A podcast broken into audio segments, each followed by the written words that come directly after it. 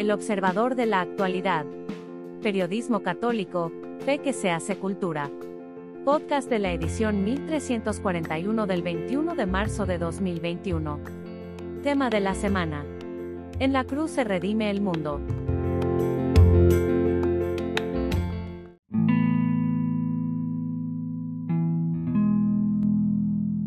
Siempre Virgen, Santa María de Guadalupe.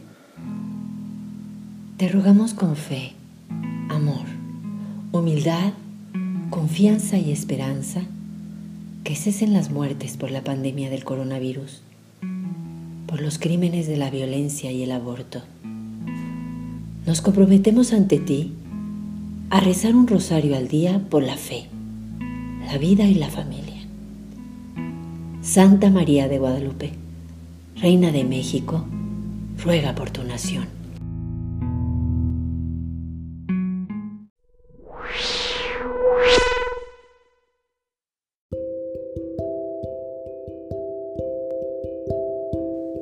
Criterios católicos por Jaime Septién. Las vacunas han levantado la misma pasión que hace un año produjo la discusión sobre el origen de la COVID-19. Opiniones contradictorias, informes que se cruzan. Las redes sociales y los medios de comunicación tradicionales a menudo nos dejan con más dudas que certezas.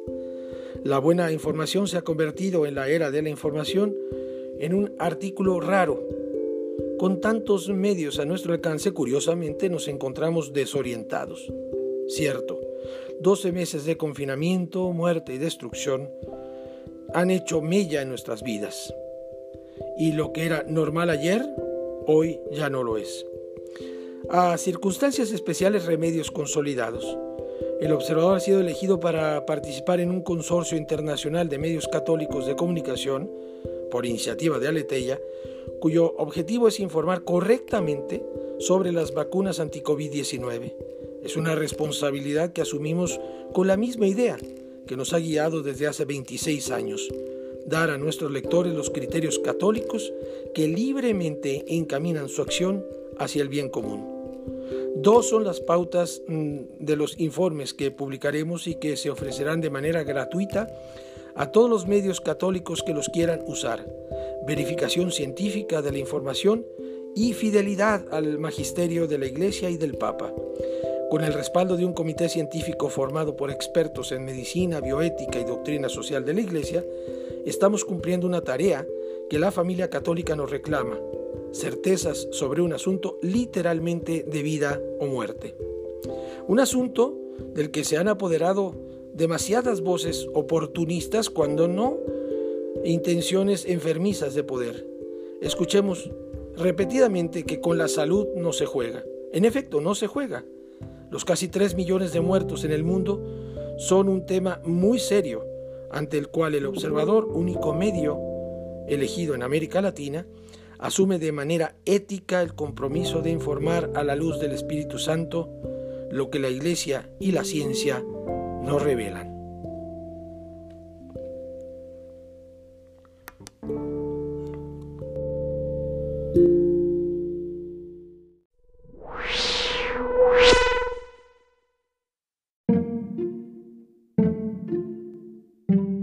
Cuaresma en pandemia con Santa Teresa de Ávila. Jesús quiere hacerse presente e invitarnos a vivir un desierto con Él para encontrarnos.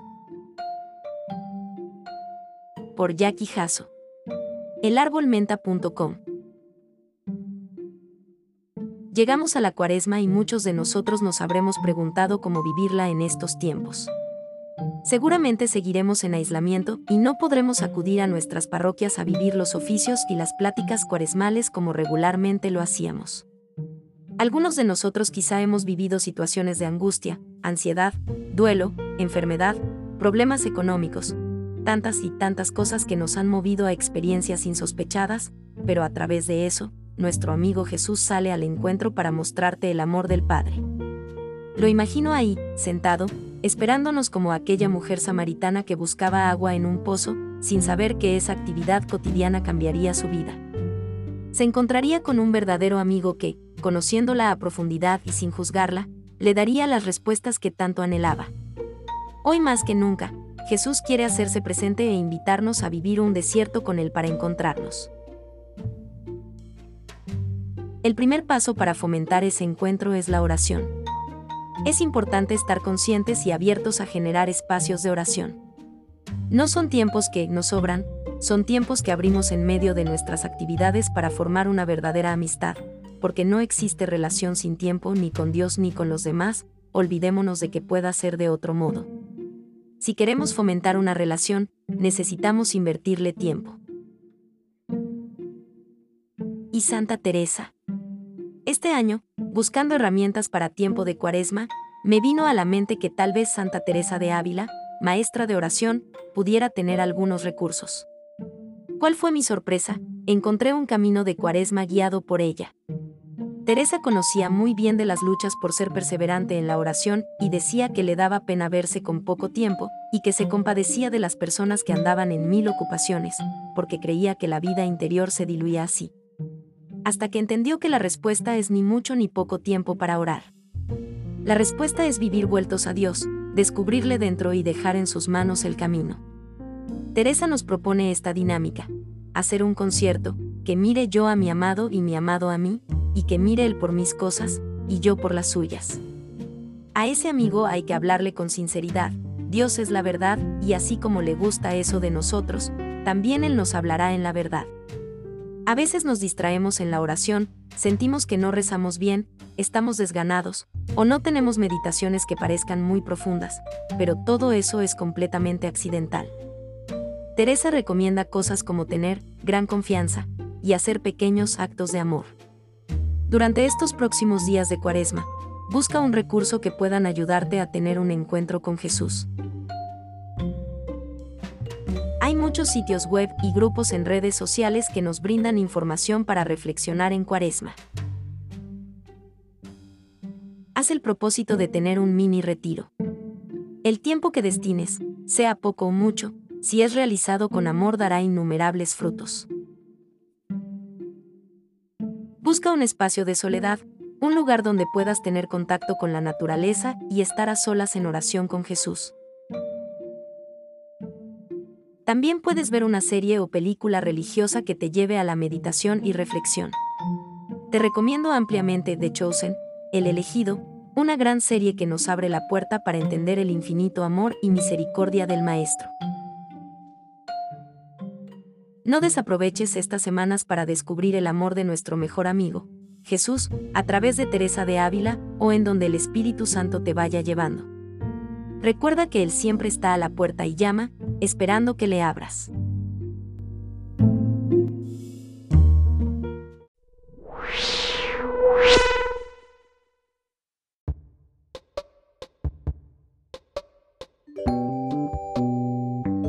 Basta que seamos buenos para ir al cielo, ¿verdad? Por Arturo Zárate Ruiz. Basta que seamos buenos para ir al cielo, proclaman quienes no solo se niegan a ir a misa los domingos, sino que se niegan también a cualquier pertenencia o práctica religiosa. Pregonan, además, que su indudable bonomía, pagan sus impuestos, no han matado aún al vecino, riegan sus plantitas, le dan comida gourmet a su menino, debería ser la alternativa de muchos católicos quienes, metidos aún en la sacristía, cometen, hipócritas, una y otra vez pecados gordos, hay que advertirles que no bastan sus propios méritos, y por varias razones. La primera es que no somos del todo buenos. Cargamos ya al nacer la mancha del pecado original. Aunque fuésemos un primor, hay al menos una propensión mínima en nuestra naturaleza caída a cometer lo malo, digamos, el con malicia alegrarnos, aunque sea muy por dentro, cuando el todo de la escuela tropieza y cae de bruces al suelo. Ja, nos burlamos.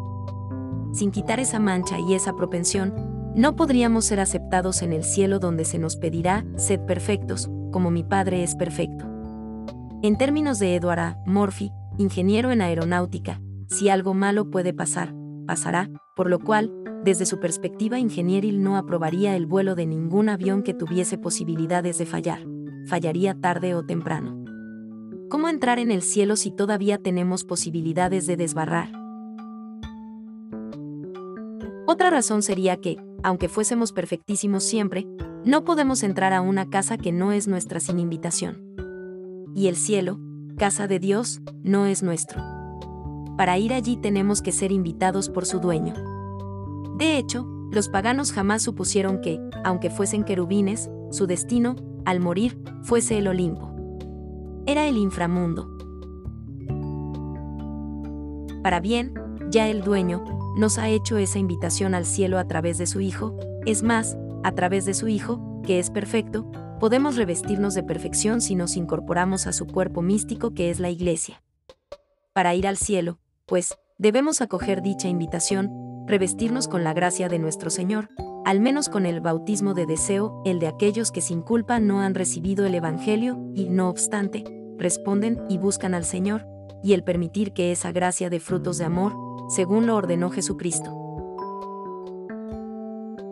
Todo esto tiene algunas implicaciones que quiero resaltar.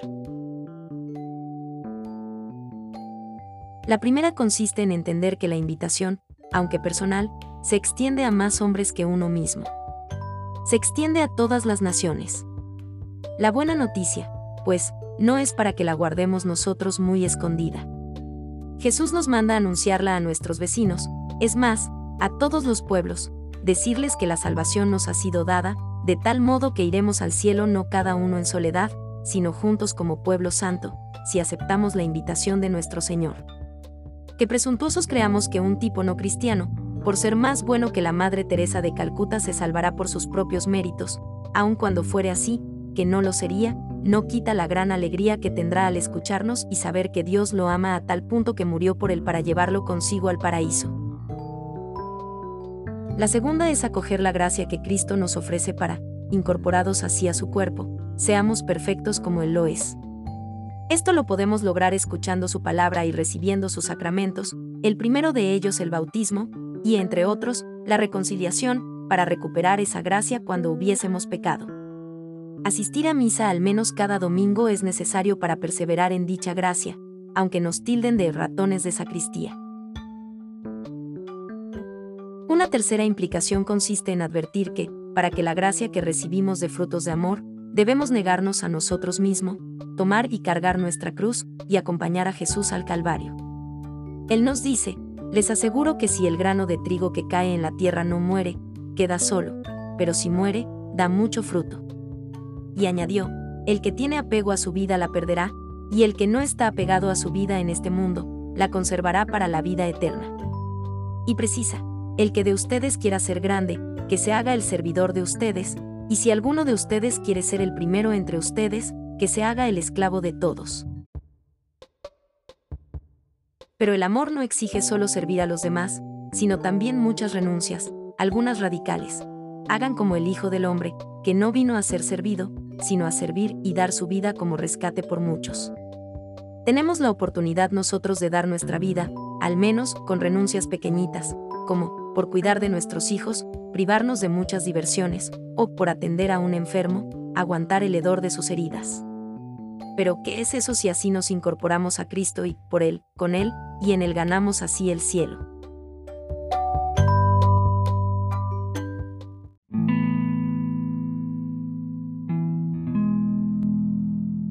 Siempre Virgen, Santa María de Guadalupe, te rogamos con fe, amor humildad, confianza y esperanza que cesen las muertes de la pandemia del coronavirus, por los crímenes de la violencia y el aborto. Nos comprometemos ante ti a rezar un rosario al día por la fe, la vida y la familia. Santa María de Guadalupe, Reina de México, ruega por tu nación.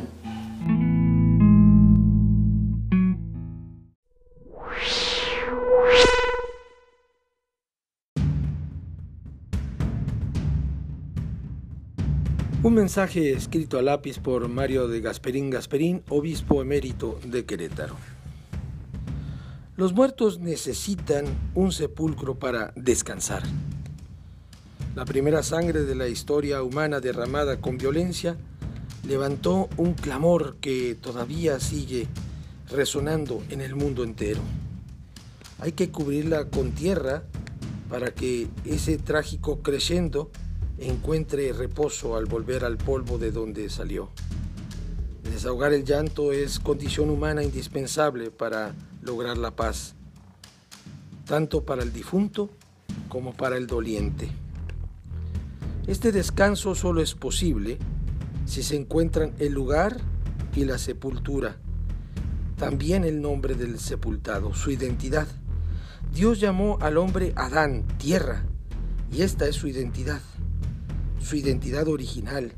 Así lo inscribió en el libro de la vida y quedó tatuado en la palma de su mano.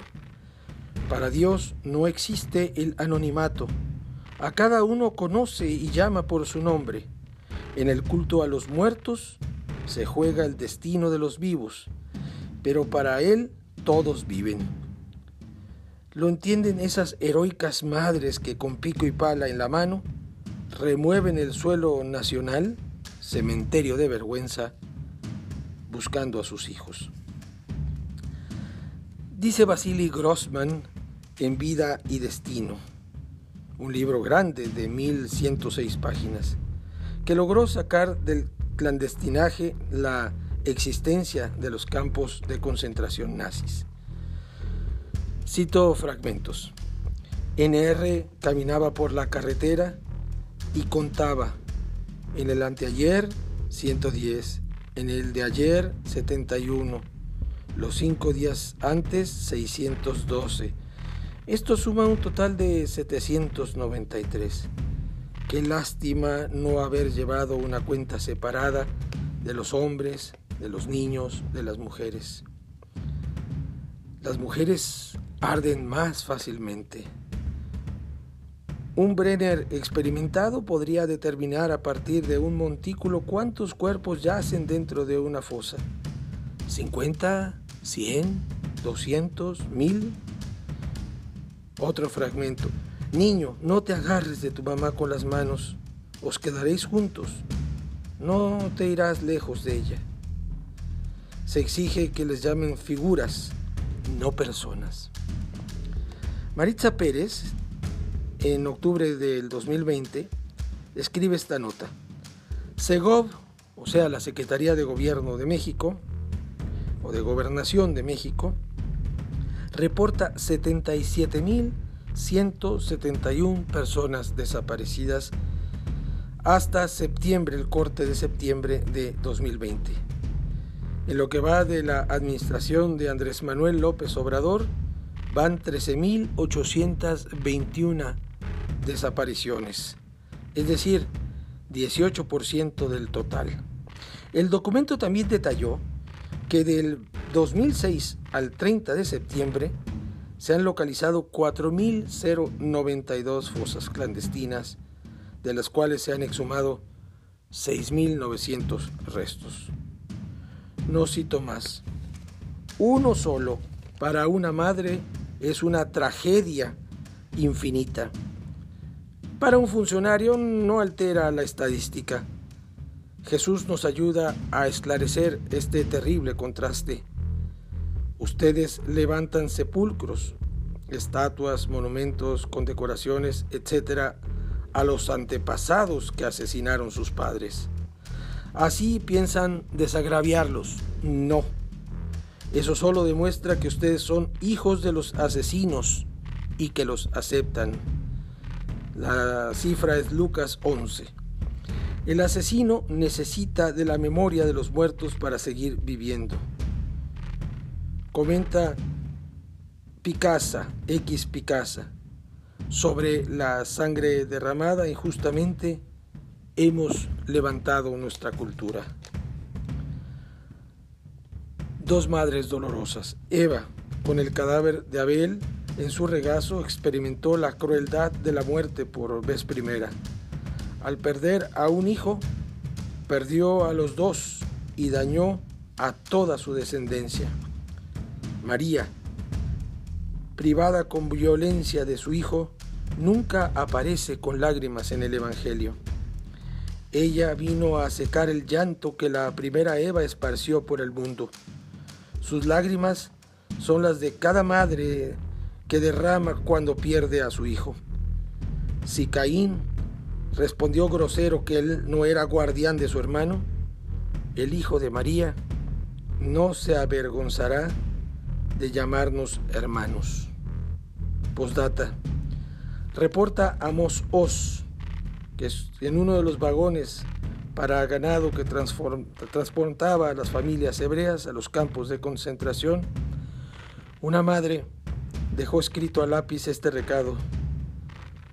Aquí, en este transporte, voy yo, Eva, con mi hijo Abel. Si ven a mi otro hijo Caín, hijo de Adán, dígale que yo... Respuesta. Sabemos que Caín anda entre nosotros, pero no hemos dado con él. Disculpe usted.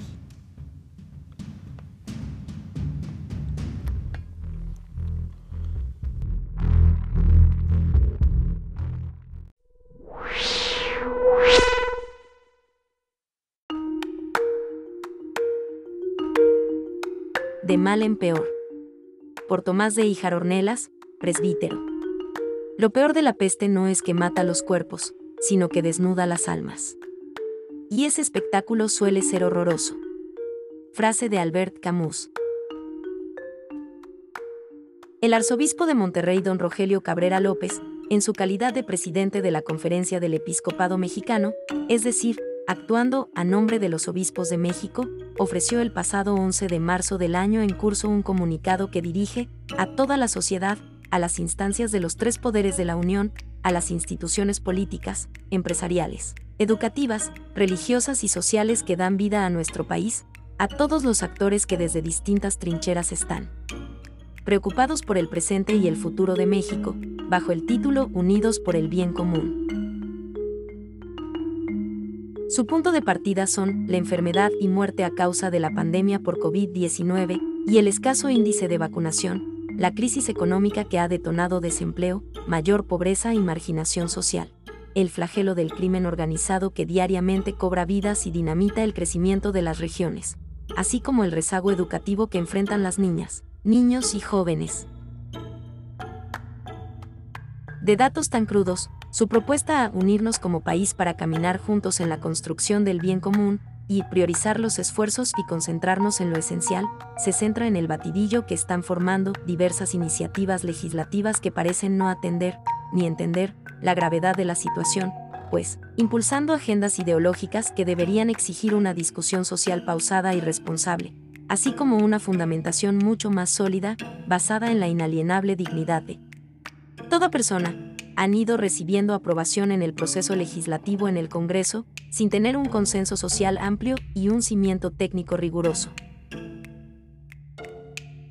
Más enérgica y clara no puede ser esta voz de alerta, que a la postre se reduce a introducir modificaciones en la Constitución y en leyes secundarias que abran las puertas a la ampliación de la práctica del aborto, a la restricción del derecho a la libertad de religión, de conciencia y de expresión, a limitar peligrosamente el ejercicio de la patria potestad, a intervenciones biotecnológicas en el ámbito reproductivo, al consumo lúdico de la marihuana, entre otros asuntos más. En tal marco, don Rogelio, representando a sus pares, dirige esta exhortación de la manera más firme y atenta, para que todos los actores sociales y políticos a que reconsideren sus prioridades, toda vez que a nadie conviene tener en estos momentos a un México dividido y fracturado por temas que exigen un debate social ordenado, paciente, respetuoso y bien fundamentado.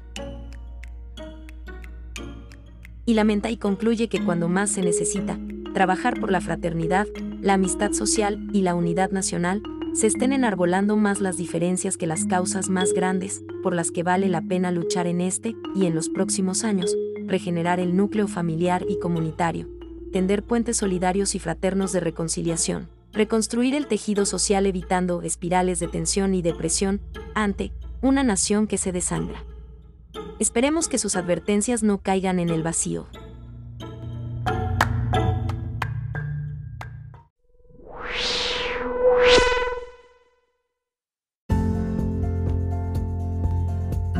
Señor, quisiéramos ver a Jesús.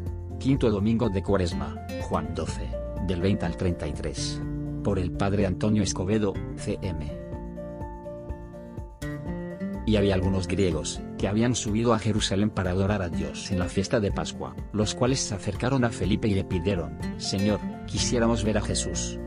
Los griegos que aparecen en el Evangelio podrían ser de Grecia o de la Decápolis, un conjunto de diez ciudades gentiles cerca de Galilea, que tenían grandes poblaciones griegas.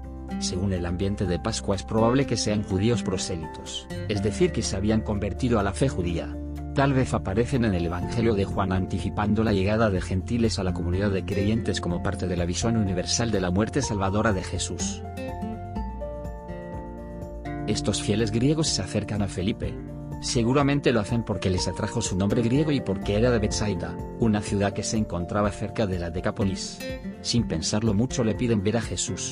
Con su visita, Jesús reconoce que su hora ha llegado y anuncia que cuando se ha levantado, atraerá a todos hacia él. No obstante, el evangelista no nos dice si el Señor aceptó encontrarse con ellos, porque después de recibir la noticia, empieza con un bello discurso. ¿Por qué este silencio? Para encontrar al Señor deberán esperar hasta el momento de la crucifixión donde se les revelará su identidad, Jesús Nazareno, el Rey de los judíos. Recordemos que ese título estaba escrito sobre la cruz en hebreo, latín y griego. Podemos suponer que el Señor quería que los griegos identificaran su verdadera misión. No pretendía darles discursos. Buscaba más bien, que descubrieran que la hora de su muerte es su resurrección, exaltación y glorificación. Quería que lo vieran ahí porque su muerte es el regalo de sí mismo por la vida del mundo. En la cruz se muestra el verdadero amor del Padre. Nosotros, ¿tenemos el mismo deseo de los griegos por ver a Jesús? ¿Seremos capaces de reconocerlo al estar colgado del madero de la cruz?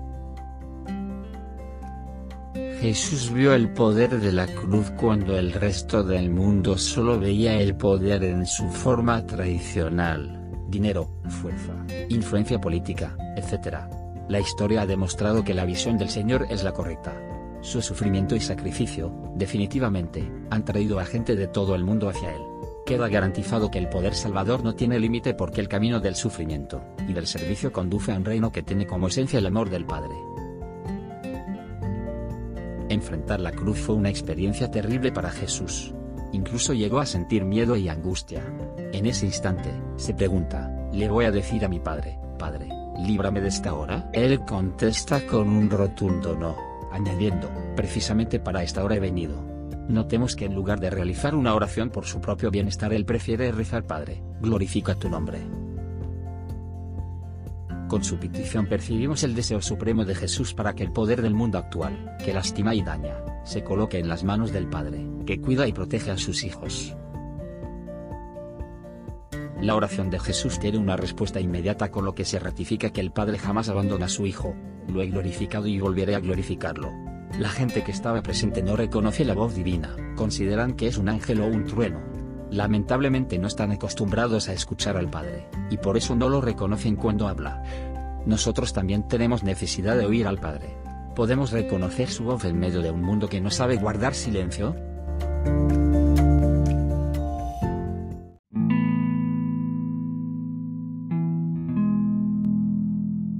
Siempre Virgen Santa María de Guadalupe, te rogamos con fe, amor, humildad, confianza y esperanza que cesen las muertes por la pandemia del coronavirus, por los crímenes de la violencia y el aborto. Nos comprometemos ante ti a rezar un rosario al día por la fe, la vida y la familia. Santa María de Guadalupe, Reina de México, ruega por tu nación.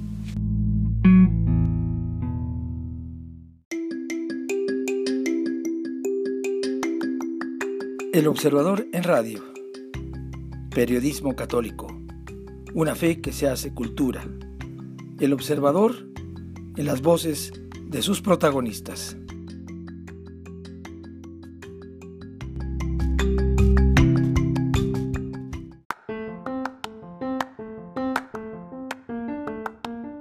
Gracias por escucharnos. Si le gusta nuestro material puede ayudarnos a seguir, puede donar en nuestro sitio o suscribirse. Visita el sitio www.elobservadorenlinea.com.